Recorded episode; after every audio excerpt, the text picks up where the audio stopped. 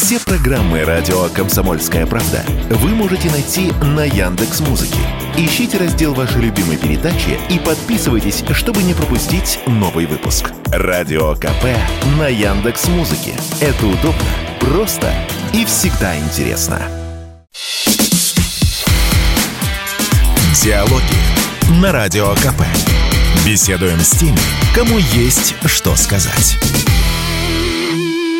Военный корреспондент «Комсомольской правды» Дмитрий Стешин встретился на Донбассе со священником отцом Киприаном. Он прошел все возможные горячие точки, начиная с Афганистана, и там, кстати, потерял обе стопы, служил там летчиком-штурманом, а теперь спасает души в зоне спецоперации. И вот эта беседа. Что-то вы заметили такое, что вас удивило? Вы уже успели же пообщаться, да? Ну, не скажу, что меня что-то удивило, потому что мне все то, что здесь, очень близко, по простой даже причине, потому что я сам воевал. Я пережил смерти отца своего и свое ранение, и, и знаю, как страдают жены погибших и матери погибших ребят. Это мне все близко, дорого и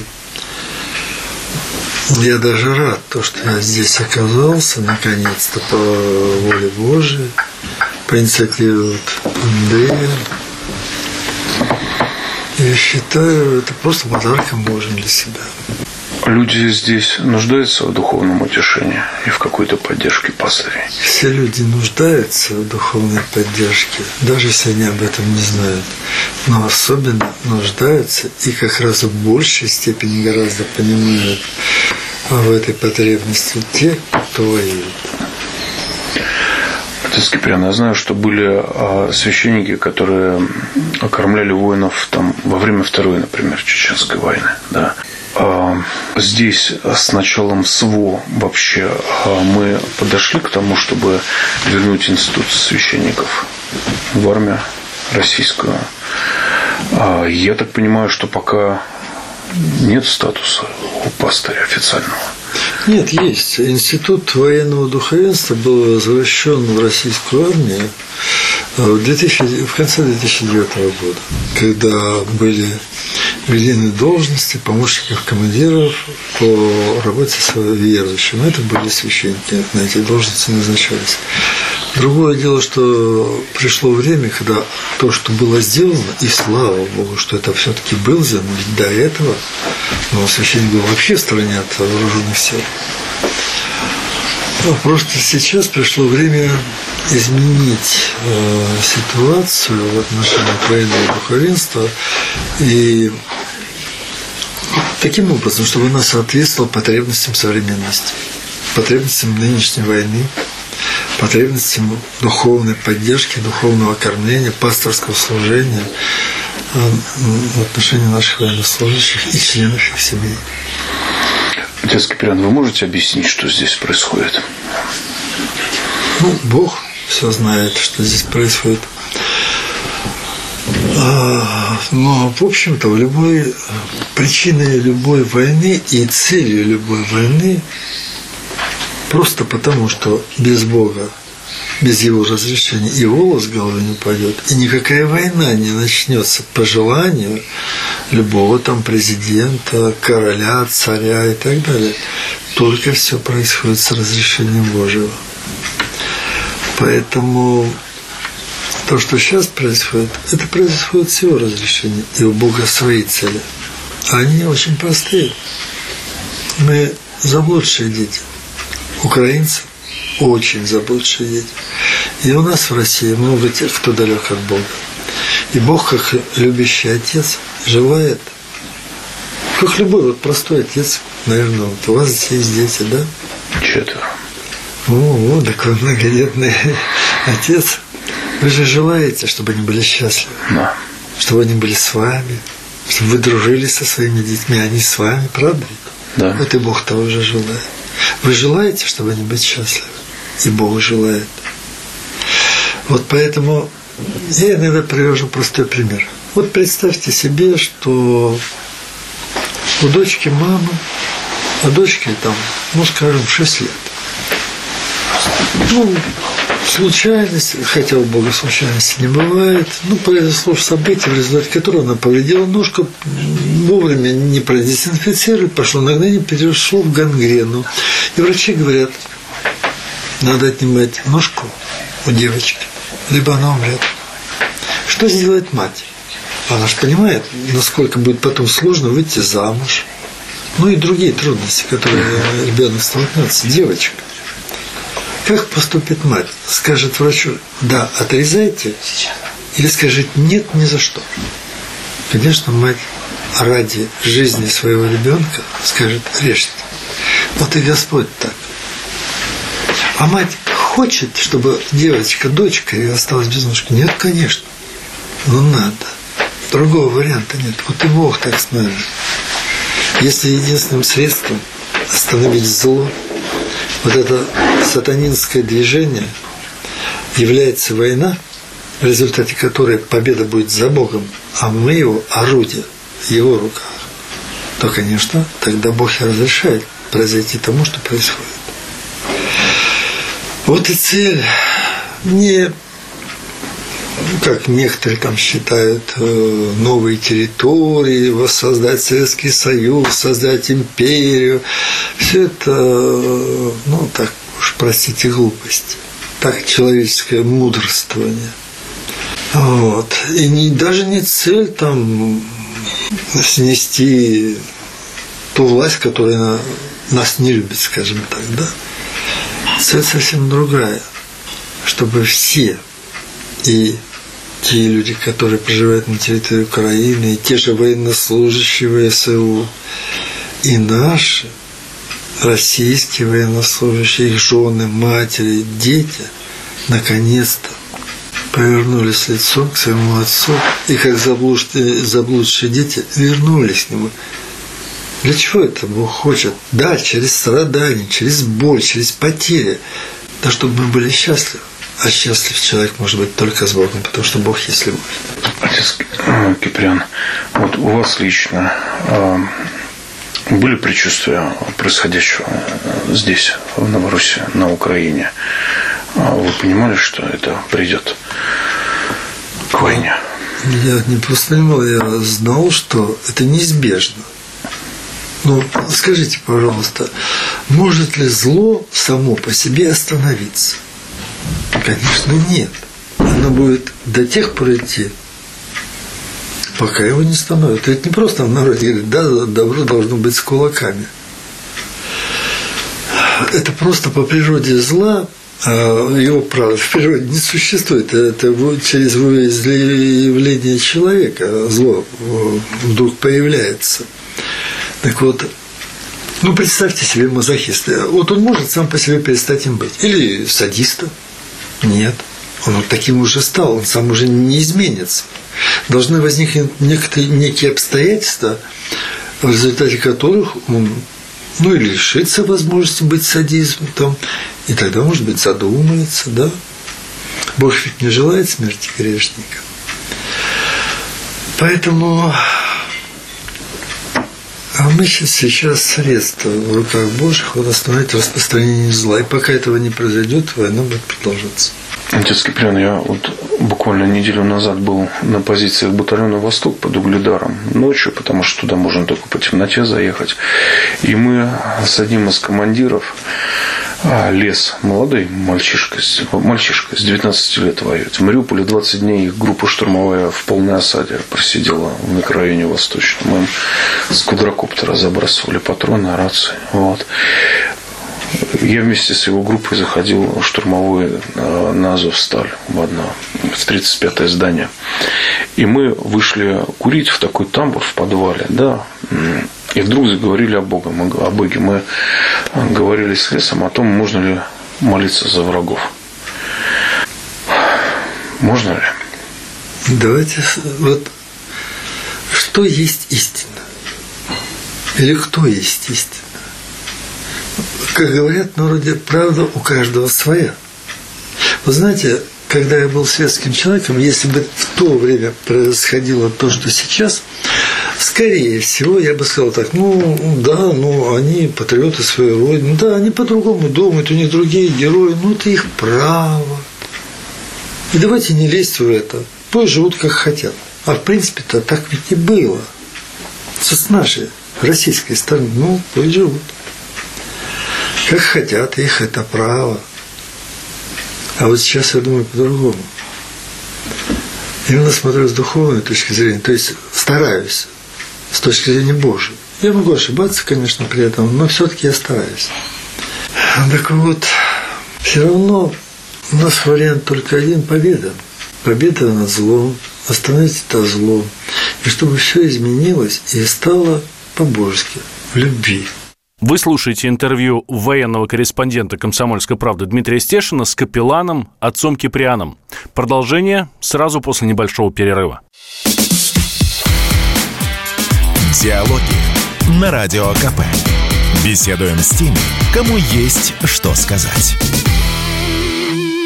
Как быть тем, кто ждет близких со спецоперацией? Военный корреспондент «Комсомольской правды» Дмитрий Стешин встретился на Донбассе с капелланом, с военным священником, отцом Киприаном. И вот их разговор. И что вот, встречаясь с раненым, я им привожу слова Божьи. А вот, кстати, вы знаете, очень интересно. Я пытался понять, потому что я сам с этим столкнулся, когда погиб мой отец в Афганистане, и мне мой кондив когда я уезжал э, в Афган, говорил, тебе надо дать, дать два автомата, что ты там отомстил за отца. А в Афганистане произошла со мной совершенно другая история, причем для меня совершенно неожиданная. Э, ну, э, даже, наверное, было, так сказать, ожидаемо, может быть. Я, у меня не было ненависти, злобы и тем более желания отомстить, хоть я и не знал тогда заповеди «Не мстите возлюбленные, оставьте мне, я вас дам». Но случилась история, когда командир бат... ну, в общем, там не буду долго задерживать ваше внимание, но была история, когда на зачистке одного кишлака поступила информация, что взяли дух, который разведчик, и потом комбат наш хотел передать его в бригаду, комбриг сказал да, потом началась войнушка, а потом она закончилась, вечером опять э, передать. Он говорит, а зачем мне? Комбриг. Комбат, а что мне с ним делать? А что, не знаю, что ли, что с ним делать? И он на моих глазах, как говорится, я стоял рядом, подзывает двух бойцов говорит, посадить БТР, отвезти и расход. И я не понимаю и не могу до сих пор объяснить, почему я так сказал, но я просто на автомате сказал, слушай, комбат, а я не дам тебе его расстрелять. Он так повернулся на меня, посмотрел, он на БТРе сидел, а я стоял рядом. А ты кто такой, чтобы мне не дать? Я был авиационный наводчик, капитан. Он подполковник, командир батальона. Он говорит, а я тебе и спрашивать не буду. А я ему ответ, я тебе сказал, что не дам, значит, не дам. Ну, подозвал двух бойцов. Сели, взяли этого афганца в БТР, и я быстренько тоже туда запрыгнул. Отъехали, остановились. Я, вы знаете, вот я, когда ехали в БТРке, я смотрел на лица, я пытался понять, а вот этот афганец, понимаете, что ведут, чтобы расстрелять. Ну, на мой взгляд, он этого не понимал. А вот два наших бойца мне они были, знаете, как подавлены. Вот они сидели, вот как прибитые. Было очевидно, что они не хотят расстреливать. А мы же с этим афганцем ходили везде. И мы как-то пытались его изучить, ну, понять, а враг он действительно или не враг. И у нас у всех троих возникло сомнение. И вот когда мы остановились, я просто сказал, как старший по воинскому званию, приказываю едем в бригаду. Мы приехали в бригаду, в конечном итоге я там комбригу, естественно, доложил, вот привезли там, о, духа привезли. Я говорю, это не дух. Я не знаю опять, почему у меня была такая уверенность. И что выяснилось? Этот парень никак не сидел там, как засланный казачок, он просто доверился. Он служил в афганской армии, у него есть награда, у него есть бумага. Ехадовцы, когда привлекли к этому делу, да, они проверили это, все выяснилось. Парень нормальный совершенно. И представляете, его могли элементарно расстрелять. Поэтому вот я считаю, в своей жизни я сделал только один по-настоящему Божий поступок. Это вот мне, ну, сделал то, что было в моих силах, и этот афганец не, не был расстрелян. Вот. И вот на войне это очень важно, сохранить душу, не перейти границу. И так возвращаемся к заповеди, которую я тогда, конечно же, не знал. Любите врагов ваших, благословляйте проклинающих вас, Добро делайте ненавидящим вас и молитесь за обижающих и гонящих вас. И во всем, как хотите, чтобы с вами поступали, так и вы поступайте с ними. Так вот, встречаясь с ранними ребятами, я задавал вопрос, а у вас есть какая-нибудь ненависть, желание отомстить за погибших друзей вот этим э, ребятам, которые на той стороне против нас воюют? Я ни разу не услышал ничего подобного ну что хочется вот отомстить. Один раз был, это, это было один раз всего, и вот в такой примерно форме, когда я этот вопрос задал, говорит, ну, если бы попал в плен, я бы его допросил. Я говорю, ты хочешь сказать, что ты бы его пытал, везде? Нет, ну, я бы его допросил, так вот, чтобы вот, ну, ты его будешь избивать? Нет, вот понимаете? И я говорю всегда, вот встречаясь с молодежью, задавай вопрос, а как вы думаете, вот бандерасы, они себя патриотами считают? Да, считают. Они сражаются, жизнь отдают. И мы а в чем тогда разница? Одни патриоты, мы патриоты. В чем разница? А в одном. Вот в том, что когда я задаю вопрос, а у вас есть ненависть? Ребята говорят, нет. А что мы знаем? А у них есть ненависть к нам? Конечно, да. Резать русню, москаляку на геляку и так далее. Вот она и разница. Любовь в том, чтобы не делать ближнему зла. Это как минимум. То есть не отвечать, как Господь и заповедует, не отвечать злом на зло. Побеждайте зло добром, то есть любовью. И любовь на войне – это когда у тебя есть шанс. Задача какая? Когда говорят убить врага, это, я считаю, неприемлемо для христиан. Нейтрализовать. То есть лишить его способности делать зло. Вы знаете, я просмотрел кадры, много раз пересматривал. Есть такой сюжет в интернете, когда один боец Вагнера там выстрелив из подствольника, добегает до окопа, где двое бойцов. Вы знаете, да? Да, да, да. Когда я первый раз смотрел, мне показалось, что он слишком поторопился. Ну, как бы не сделал все, чтобы сохранить их жизни. И я поэтому несколько раз пересматривал в замедленном темпе. И что я увидел? А ведь он в каком состоянии? Ну, да, в бою, да. в каком человек состоянии? Тут понятно, тут, как говорится, ну, ну, кто не, не воевал, наверное, не знает, а ему трудно, а мне трудно, по крайней мере, это состояние донести, это надо испытать. И пересматривая эти кадры, я видел следующее. Ну, во-первых, оружие в сторону, да, они не делают этого. Тогда он что идет? Он уже рискует, он хватает за ствол автомата угу. и тянет на себя, а потом стреляет. Они не Но, отдают автомат этот. Вот, а когда медленно просматриваешь, там не просто не отдает он автомат, не просто он, там тянется рука, и второй, видя эту ситуацию, разворачивается, уже прямо идет на нашего бойца. У бойца просто не остается иного выбора, как стрелять. А вот он сделал все, чтобы эти два бойца ВСУ остались живы. Это и есть любовь к врагу. А ведь мог бы просто подбежать и все. А он этого не сделал. В этом любовь. Не делать зла. Хочу я, чтобы меня, вот взяв плен, допустим, ну, попал человек в плен по тем или иным обстоятельствам, чтобы надо мной издевались, или просто сразу расстреляли, как это тоже делали с той стороны. Не хочу. Так и ты так не поступай. Вот поэтому любовь к врагу, она нам необходима. Потому что любовь ведь это счастье. Это радость. Какая может быть радость, если ты взял, просто представил другого? Когда имел возможность ему сохранить жизнь. Тебя это... А вдруг, вот знаете, самая страх, ну, очень опасная для души профессия – это снайпер. Особенно, если снайпер – женщина. Ева в переводе «жизнь дающая». То есть женщина вообще дает жизнь, да, не рожает нас. А когда ты отнимаешь жизнь, это противоестественно твоей природе. И если женщина снайпер, а ведь снайпер в прицел и видит ну, очень близко человека. А представьте себе, что этот человек вдруг повернулся, и ты сквозь прицел столкнулся с его глазами. Тебя это будет всю жизнь преследовать. Просто потому, что это все, во-первых, просто, в принципе, противоестественно. Убийство друг друга. Бог ведь сказал, не убей. Война – это тяжелая работа, где приходится убивать. Просто других вариантов нет. Но вот поэтому любовь к врагу – это когда ты сделал все, чтобы не убить. Ну, допустим, окружили противника, предложили сдаться, сделали все, чтобы враг не имел возможности сопротивляться, творить зло. и сохранить ему жизнь, потому что тогда у человека остается шанс осознать, переосмыслить и покаяться. Не мы дали жизнь врагу, а вообще у христианина не должно быть врага. Пусть нас кто угодно считает врагом, а у меня не должно в личном плане быть кто-то враг. В этом тоже христианство, любовь к человеку. Те, кто сейчас воюет на той стороне, это заблудшие овцы. Это тем, ну, как говорится, говорит человек, что он свинья, он захрюкает. Вот это и произошло на Украине.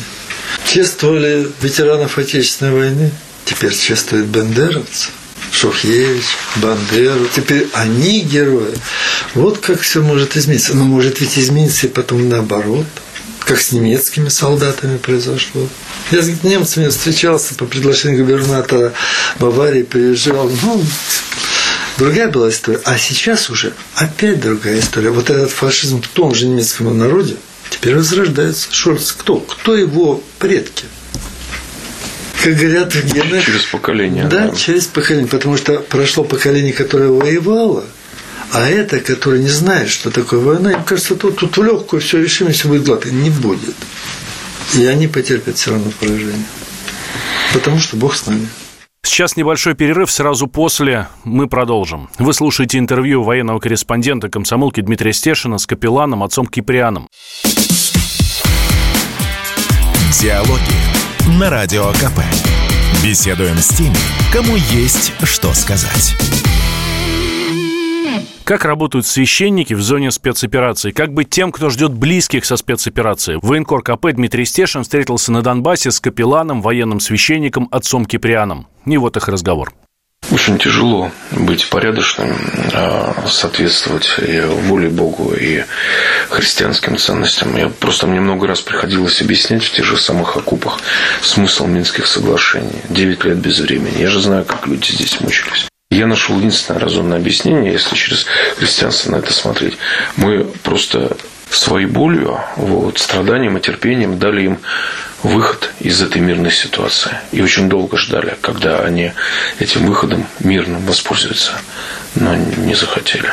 Вы знаете, самая главная проблема политика, государя, это во всей истории. Мы знаем, в империи римской император, будучи христианином, не принимал христианство, он не крестился. Почему? А потому что ему приходилось принимать решения, которые не соответствуют до конца христианства. А что должен делать? Вот берем, опять-таки, да, вот можно так, ничего, украинцы одумаются, вот и тогда. Нет. Если говорить человеку, он свинья, он захрюкает. И вот это подход он утопический. Христианство не в том, что вот мы вас трогать не будем, там живите как хотите, а там Господь все образует. Нет, под лежачий камень вода не течет. Если что лучше, зло в зародыше удавить или, ну, пусть живут как хотят, а там Бог управит. Что лучше? Как бы Бог не хотел, мы обладаем свободной волей. Я могу быть сатанистом, а могу быть боголюбцем. И Бог не будет трогать мою волю. Это мой выбор. Он нас создал свободными. Поэтому, знаете, политик, государь, он должен исходить, а что полезнее? Вот полезнее гниду, как говорится, в ее логове удавить сразу, или дать ей развиться, а в результате пострадает гораздо больше людей, чем если в начале, правда? Ну, вот берем 14 год. Сейчас президент наш говорит, что да, что ему тогда и говорили, что лучше сейчас, потому что тогда была другая ситуация, были люди еще в другом состоянии. И тогда, пожалуйста, ну, образно выражаясь, сиди до Киева. Я помню. Но не пошли. Не пошли. Что правильно, что неправильно, для меня ответа нет. Можно и так, и это, что более христиан, по-христиански, что менее. Я тут молчу. Но как военный человек я бы поступил тогда в 14 году никогда бы не пошел на Минские соглашения. Потому что с моей точки зрения, слова нашего президента, что в долгую мы выиграем, для меня были утопическими. Потому что есть, зло никогда не может остановиться оно будет развиваться. И чем мы даем ему время развиться, и дальше больше не скорбяем, все для нас обернется. Но а скорби – это хорошо или плохо? Отчитаем, от меня это было.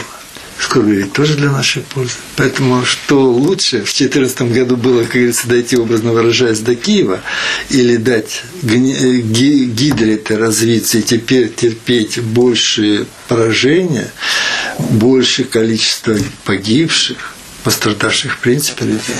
Это не мне отвечать на этот вопрос. Бог лучше знает. А поскольку ничего не происходит без разрешения, скажем так, Божьего, а раз так произошло, как произошло, значит, в этом воля Божья. Значит, все, что происходит, это полезнее, если бы мы в 2014 году пошли до Киева. Сейчас очень много женщин в России здесь ждут дома своих мужей. Можете сказать им что-то в утешение? Я знаю одно, что ждать – это самое сложное легче пребывать в каком-то действии. Ну, как говорится, догонять, а вот пребывать в неизвестности. А что там с моим мужем? Жив он? Нет. Вернется? Нет. Это самое сложное. Поэтому женской участи ждать, ну, я могу только посочувствовать. И попросить женщин свою долю женскую ждать, научиться вот это делать. Не мы решили, когда нам родиться, не нам решать, когда мы умрем. Но все равно все умрем. Если чей-то муж погиб, вот как мой отец погиб в Афганистане. Я тоже ведь горевал тогда, вот как, 48 лет отслужил, уже все, закончил службу, и вот, и вдруг гибель, да сгорел, да, вот прям, ну как-то все, ну неправильно. А что теперь я думаю сейчас, уже познав, ну, в той или иной степени, как смотрит Бог вот на те или иные но ведь смерть не бывает без разрешения Божьего. Вот посмотрите, как говорят о человеке, который без войны, без всякого, просто по старости отходит в иной мир. Он угасает. А почему говорят, что он угасает? Жизненная энергия души, которая животворит тело, ее все меньше, меньше, меньше. И когда к нулю приблизилась, как батарейка в телефоне обнулилась, да, телефон труп. Так вот так и когда энергия иссякла души, она не восполняется. Нечем, неким. Потому что Бог, кто животворит? Мы кого призываем в молитве? Дух, жив... Духа животворящего, правда? Который вот как раз жизнь дает нам Божьего Духа. Вот поэтому жизнь и смерть, она в руках Божьих. А Бог прерывает жизнь только в лучший момент жизни человека. Теперь я знаю, что мой отец погиб, и он с Богом. Я знаю больше. Что если бы он тогда не ушел к Господу, а к Господу точно, потому что он спасал ребят сбитых, были сбиты экипажи, и из семи человек, вот два экипажа, это по три человека, шесть, и плюс отец. Все остались живы. Один он погиб, спасая всех. Значит, он с Богом. Нет ведь больше той любви, чем жизнь отдать за други своя. Так вот, я радуюсь теперь, что Господь забрал тогда в 48 лет моего отца, потому что отец мой выполнил миссию свою на земле. У нас у каждого есть миссия. Ну, прежде всего, в отношении самого себя, ну и, конечно, в отношении заповедь-то и возлюби ближнего своего, и в отношении ближних. Вот когда ты рискуешь, отдаешь жизнь, если потребуется, за други своя. Поэтому вот это женщинам, нашим женам, важно понимать, что если муж погиб, я понимаю, что это трудно, вот, ну, как говорится, психологически, да, ну, потеря, ну да, ведь муж и жена – это же две половинки одного целого, жена и муж – человек. И если одна половинка вдруг отошла в иной мир, конечно, это потеря, конечно, это трудно. Знаете, мне в Самаре, когда вот я там был, вот здесь трагедия э, в Макееве, одна женщина мне сказала такую фразу, вы знаете, ну мне плохо, он меня научил жить одной но она была как за каменной стеной, да, он все делал, ну, это мечта женщины вообще-то быть за мужем, и вдруг его нет. И она потеряна. Нет вот этой скалы, а сама не ну, Но все-таки, как бы ни было горько, как бы ни было трудно, надо помнить, что если муж отдал жизнь за нас всех, то он с Господом, и он в состоянии счастья. Поэтому надо переключить внимание с себя на него – и порадоваться. Не просто так заповедь всегда радуйтесь. Все дается для радости. Даже то, которое нам кажется скорбным, трудным. Но это просто некие трудности, которые рано или поздно заканчиваются. А вот я опять-таки встречаюсь с ранеными, спрашиваю, ребят, ну вы знаете поговорку, что нас не убивает, то что? Кто делает насилие? Ну вот оно для того и дано, чтобы И я в Афганистане, во мне появился стержень, который мне потом помог преодолеть все искушения, когда я был советником президента Российской Федерации, когда я был депутатом, когда я был бизнесменом, миллионером – ну, в общем, не, надеюсь, не стал хуже, чем был до того. Я, на мой взгляд, достаточно безопасно прошел вот эти все очень серьезные испытания словолюбие, сластолюбие, сребролюбие. Вот. Поэтому вот всегда надо помнить женщинам, милым женщинам, хорошим, любимым, что если муж погиб, то надо помнить, что он с Господом и в радости. И помнить от тех, кто рядом. А кто рядом? Дети. И если ты страдаешь, то ты убиваешься, ведь это отразится на ребенке. Подумай о нем и довести до ребенка. Ребенок тоже живет. Ну как мама если убивается, он что? Он все отражается на нем. Так, а ребенок это слабенькая душа, душа, она еще не окрепла в этих трудностях, испытаниях. И по этой душе может быть нанесен такой удар в связи с состоянием мамы. Духовная связь, она же колоссальная между матерью и ребенком. Не зря говорится, молитва матери, матери с одна ада достанет. Вот.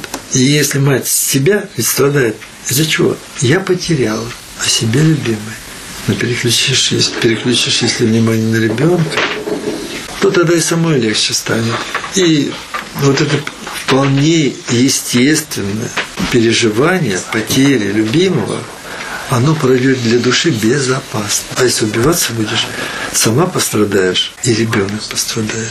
Вот это важно помнить нашим женщинам. Ну и все-таки дай Бог, чтобы все мужья вернулись домой.